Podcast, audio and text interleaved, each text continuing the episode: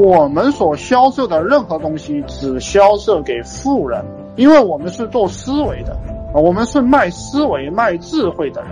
这些东西只有牛人才需要，只有高智商的老板他才会赞同我说的这些东西。那个智商低的、贫穷的，他会骂我，他会说你这些东西没有用。你说勤奋有用，他马上说扫地的那些阿姨大叔也很勤奋啊。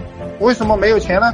在抖音上有很多这种喷子，这些喷子他不能够理解，其实一个扫地的他勤奋一点，他也能当个扫地队长，他也可以多赚一些钱。而且这个勤奋，他不仅仅是体力上的勤奋，还有思维上的勤奋。